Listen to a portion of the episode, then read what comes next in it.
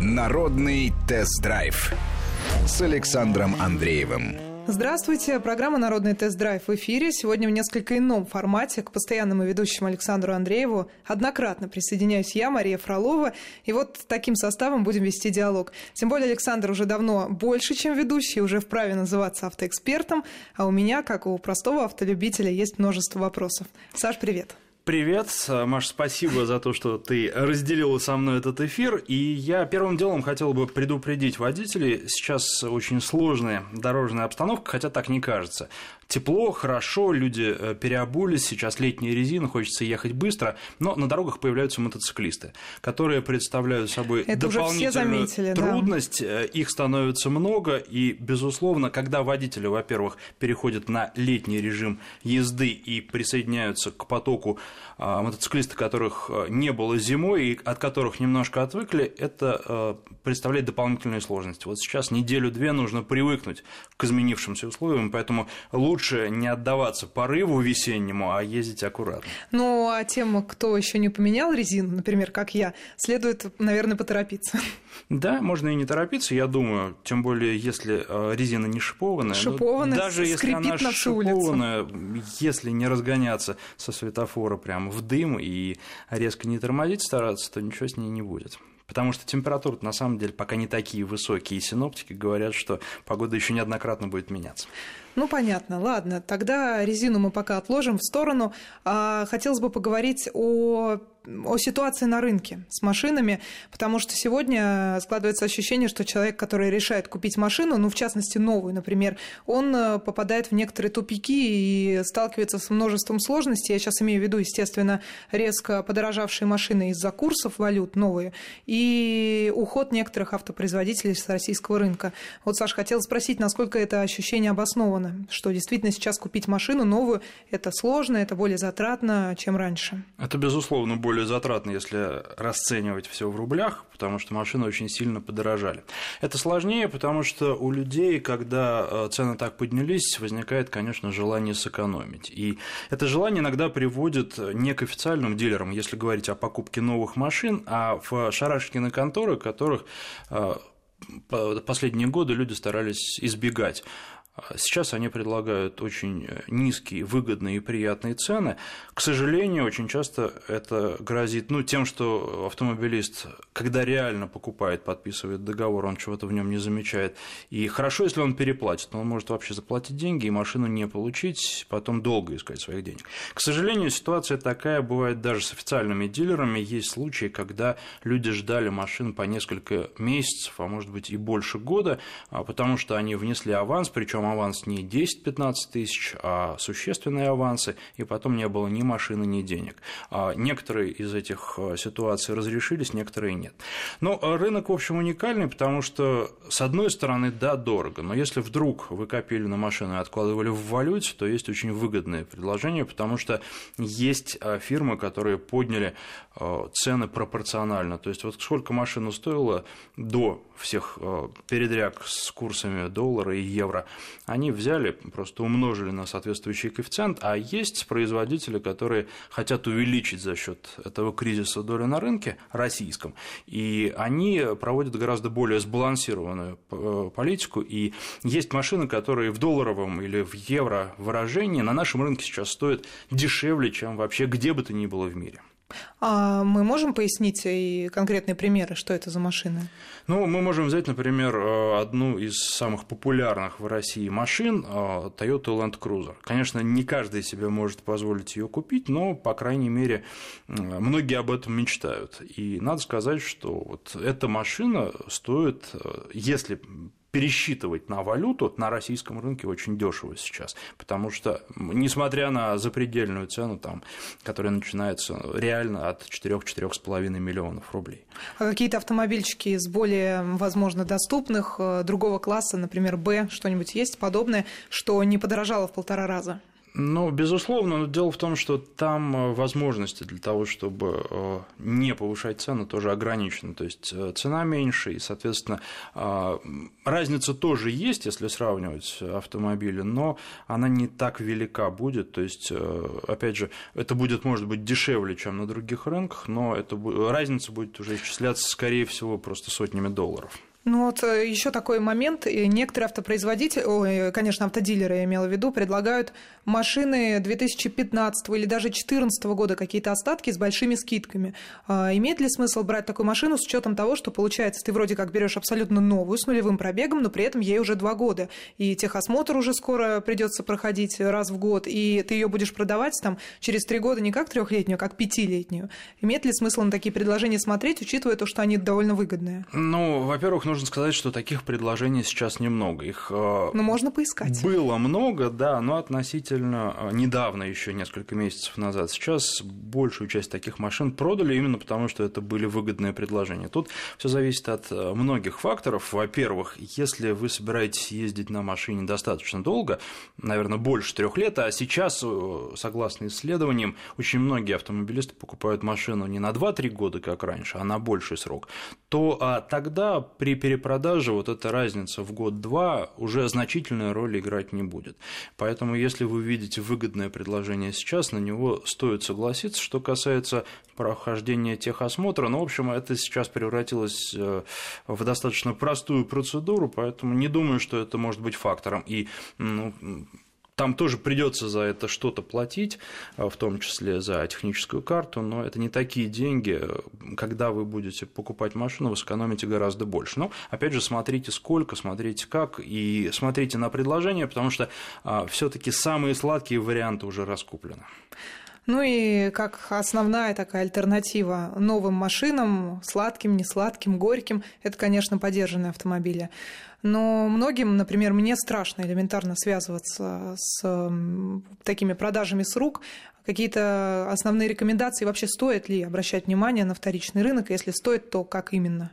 Это очень сложный вопрос, потому что, конечно, э, подержанная машина – это кот в мешке. Вообще любая машина, даже новая, это кот в мешке, потому что проблемы серьезные могут вылезти даже в абсолютно нового автомобиля. И разговоры наши со слушателями тому подтверждение. Бывает, что человек покупает новую машину и буквально через тысячу-две тысячи километров сталкивается с такими проблемами, которые ставят его машину на прикол на несколько месяцев. Потому ну, там хотя бы гарантия того, что есть. Там есть гарантия, но новый двигатель доставят не быстро. И Таких случаев, конечно, немного, но такие случаи очень яркие, и обычно, когда человек попадает в такую ситуацию, он всем об этом рассказывает, поэтому такие случаи очень хорошо известны. Ну, возмущению нет предела.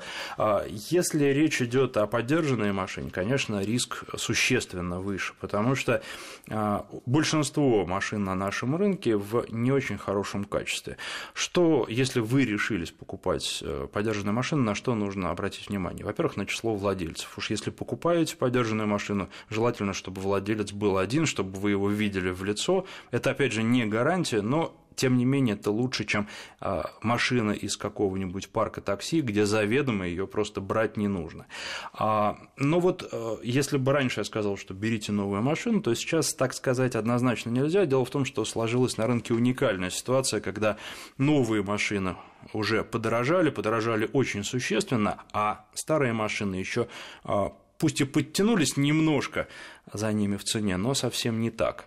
Дело в том, что а, вот эти вот подержанные машины подорожают и подтянутся к ценам рынка новых машин только после того, как а, появятся, начнут появляться на вторичном рынке машины, которые были уже куплены по новым ценам. И понятно, что их владельцы, когда будут продавать машины, они не захотят расставаться а, со своими автомобилями за треть цены половина цены как минимум, там, да, в случае каких-то э, машин, которые очень быстро дешевеют. А, вообще машина теряет в цене где-то процентов 15-20 сразу после того, как выезжает за ворота дилера. Ну и дальше этот процесс идет там, в зависимости от марки 10-15% в год. Ну, роскошь. Ну, а, или средства передвижения, но тем не менее. Поэтому а, если найти хороший вариант на вторичном рынке сейчас, его можно найти, но желательно для этого обращаться к специалисту и покупать машину с профессионалом, если человек сам не разбирается в этом в достаточной мере. Можно найти очень хорошие варианты, желательно с пробегом только по России, желательно с небольшим пробегом, один владелец, но можно найти очень хороший, интересный вариант, который потом пробегает еще 5 лет без проблем. Но это вообще в порядке вещей э, приходить на встречу с владельцем машины э, вместе с неким специалистом, который будет ее смотреть. Или же предложить хозяину машины, владельцу отвести ее на диагностику и посмотреть ее вместе уже на подъемнике. Это не вызовет никакого сопротивления. Нормальная ну, практика? Если это вызывает сопротивление, то значит э, у такого человека совершенно точно не нужно покупать машину. Понятно, но... Значит, ему есть что скрывать. Пробег, главное, чтобы был меньше, наверное, да, и даже год здесь не так важен. Лучше взять там двух, трехлетнюю машину с маленьким пробегом, чем однолетнюю с огромным. Ну, нужно смотреть, э, наверное, на много факторов, и нельзя однозначно сказать. Конечно, если пробег там за 100 тысяч километров даже за год, понятно, что эта машина эксплуатируется очень интенсивно, и даже за два года, и, скорее всего, человек выезжает, э, не только ездит там, ну вот если мы живем в Москве, то смотрим Москву и область, а ездят куда-то в дальние путешествия. Понятно, что по разным дорогам там нужно уже тщательнее проверять подвеску и много на что смотреть. Но машина, которая тоже не ездит, у нее, возможно, проблемы, потому что, к сожалению, машина портится даже когда стоит в гараже. И вот этот летний вариант, когда люди ездят на дачу, а зимой всю зиму машина стоит, тоже может преподнести неприятные сюрпризы, такие как э, какие-то проблемные резинки потрескавшиеся и в итоге это может привести к серьезным проблемам в ходе эксплуатации. Но меня все-таки, э, возвращаясь к более бюджетным машинам, волнует, э, как я думаю, многих наших слушателей, вариант какой-то доступной машины, но при этом новой желательно и по качеству неплохой. И такое сложное сочетание, но тем не менее, хотелось бы спросить относительно наших э, российских автомобилей, потому что они сейчас предлагаются по довольно таким вот хорошим ценам. А, по приятным, по приемлемым, и «Ладу» может себе позволить многие могут. И возникает вопрос, конечно, относительно надежности и качества, потому что стереотипы, сам знаешь, какие у нас в обществе присутствуют. Ну, наверное, здесь речь прежде всего о новых «Ладах». Да, конечно. Ладе Веста и Ладе X-Ray. К сожалению, пока сказать о надежности ничего нельзя, ни плохого, ни хорошего, потому что нет пока опыта эксплуатации таких машин. Я в ходе недельного теста не могу определить, надежная эта машина или не ненадежная. Ну вот э, у меня было три лады, две Весты на тесте за последнее время и один X-Ray, и ничего у них не ломалось, никаких проблем с ними не было, хотя там э, к X-Ray были определенные претензии, но, возможно, это связано просто с тем, что машина была даже не из первых партий, а из опытной партии, и вот немножко там не докрутили. Опять же, это все проверяется на месте. Нужно просто посмотреть, чтобы вот машина вас сначала устраивала. Это э, э, дефекты из разряда либо есть, либо нет.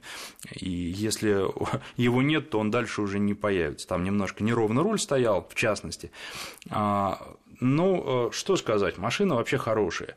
И прежде всего я говорю о Весте, потому что X-Ray э, формат для меня непонятен, но опять же, судя по статистике продаж, берут эти машины, и более того, их сейчас не хватает, они даже в дефиците. Дилеры запрашивают, а завод пока не может столько произвести, э, сколько люди хотят купить.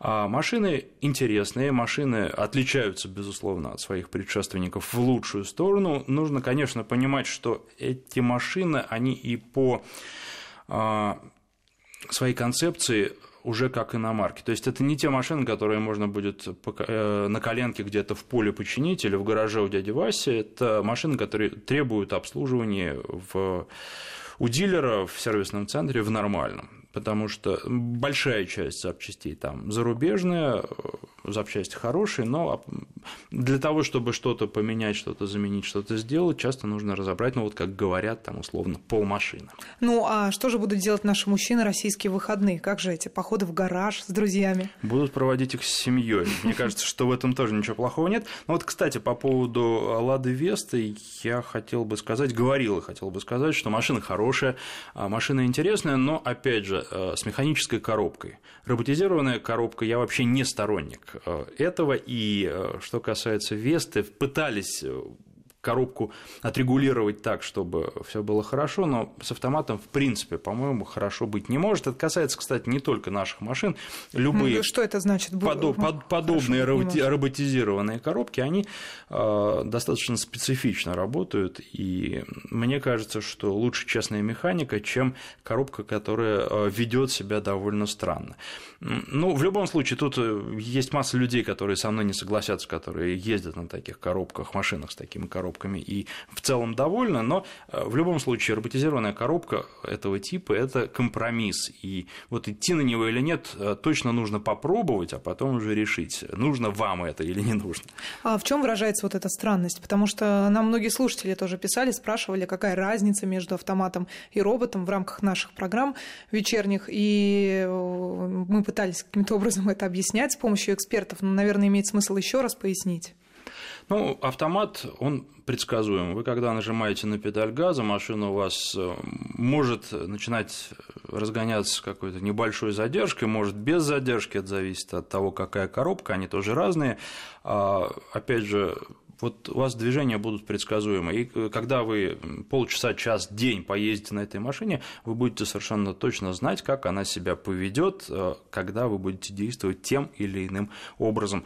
В случае с роботизированной коробкой, к сожалению, машина может вести себя по-разному, и в зависимости от э, того, как вы жмете на педаль газа или педаль тормоза, она, в общем, нажатие на педаль газа совершенно не означает, что машина будет разгоняться, она может наоборот начать сначала тормозить, а только потом разгоняться. Тут уже все зависит от конкретной машины, от конкретной коробки, но э, в целом э, пожалуй, самая плохая роботизированная коробка, с которой я сталкивался, это э, робот на Citroёn C4 Picasso, вот там просто там это все еще сочетается с модной сейчас системой старт-стоп, и особенно плохо дела обстоят э, на перекрестке. Когда человек выезжает на перекресток, э, машина глушит двигатель.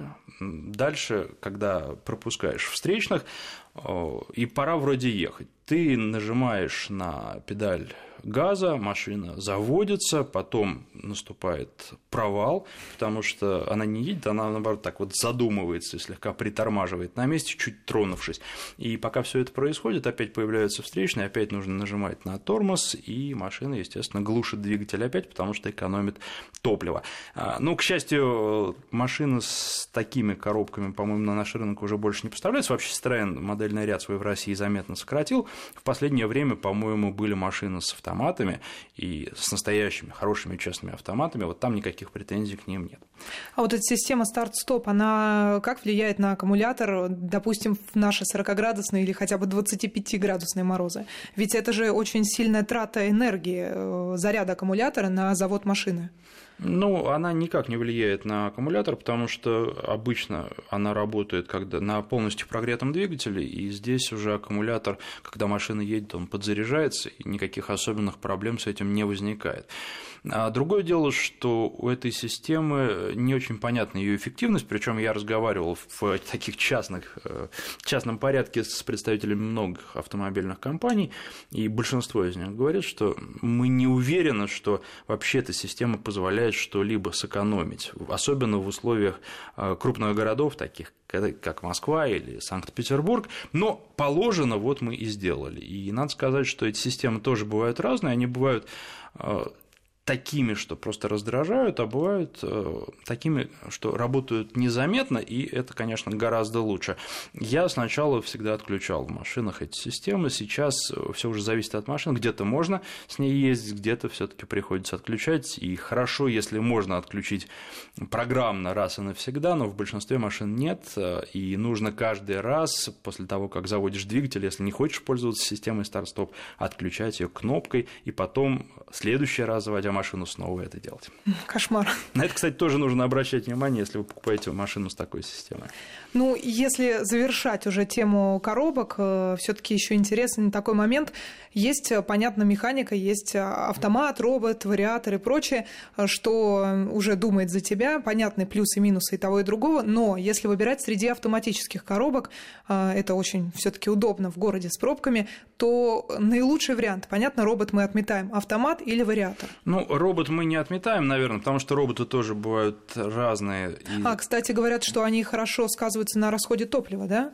Он, он меньше, нежели на автомате. Ну, здесь нужно все смотреть, и расход топлива – это тоже отдельная история. Хорошо, хороший расход топлива они демонстрируют во время тестов на стенде. А вот что в реальных условиях будет, это нужно смотреть. И... Ну, поговорим еще тогда о расходе. Там но... результаты не такие шоколадные получаются, как э, на бумаге. Хорошо, расскажешь обязательно. Но а... все таки вариатор или автомат, или робот? А роботы бывают вполне приличные, но, к сожалению, есть у них недостатки, и, наверное, будущее автомобилестроения во многом, по крайней мере, это роботизированные коробки, но пока их еще не доработали, потому что, ну, вот один из э, самых свежих примеров – это э, коробка роботизированная, которая стоит на Hyundai Tucson новом, совсем недавно я брал на тест эту машину.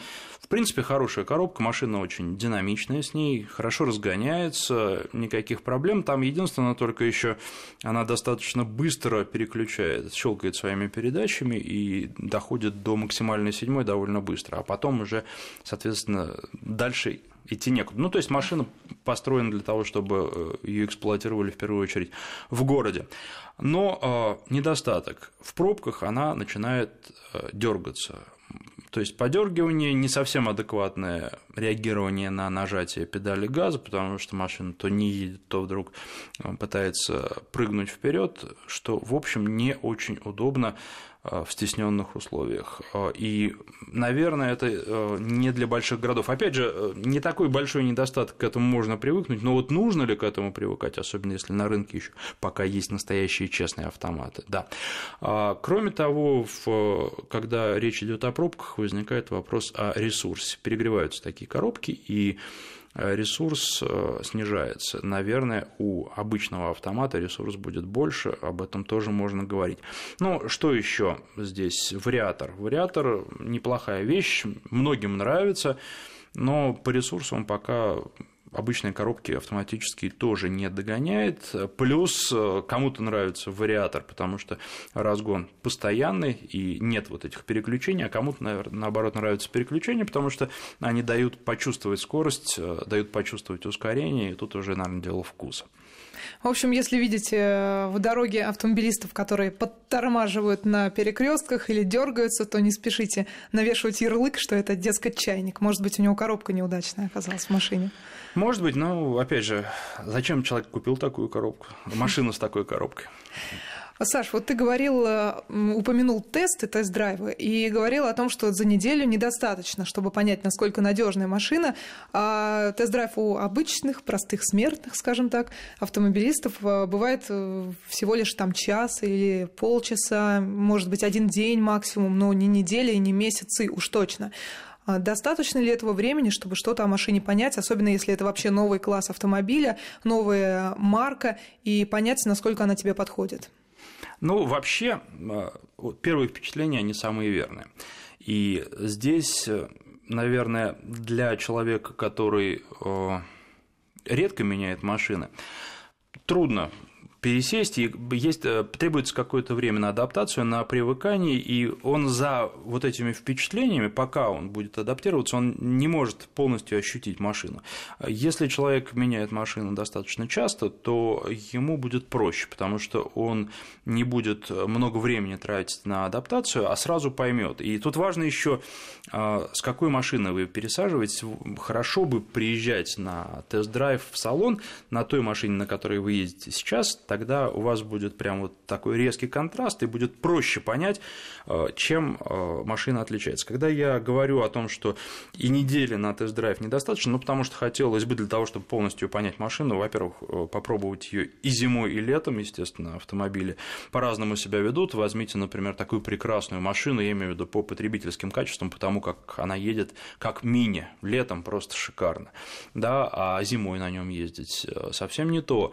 И вообще многие говорят, и я с ними согласен, что это машина выходного дня, и, скорее всего, машина не первая. То есть людей, которые а, покупают себе такую машину в качестве единственного автомобиля, ну, а, можно им так слегка посочувствовать, потому что не во всех условиях она оптимальная. Вообще оптимальных машин достаточно мало.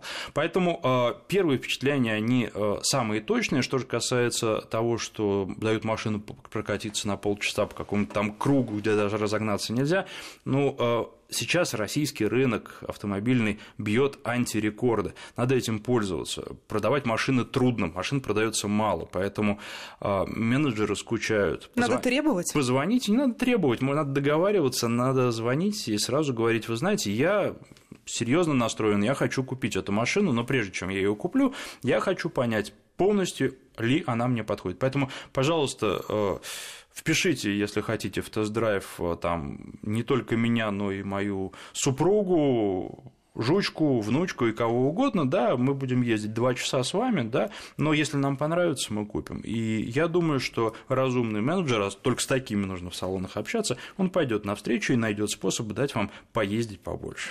Ну что ж, продолжим обсуждать автомобильные темы сразу после новостей.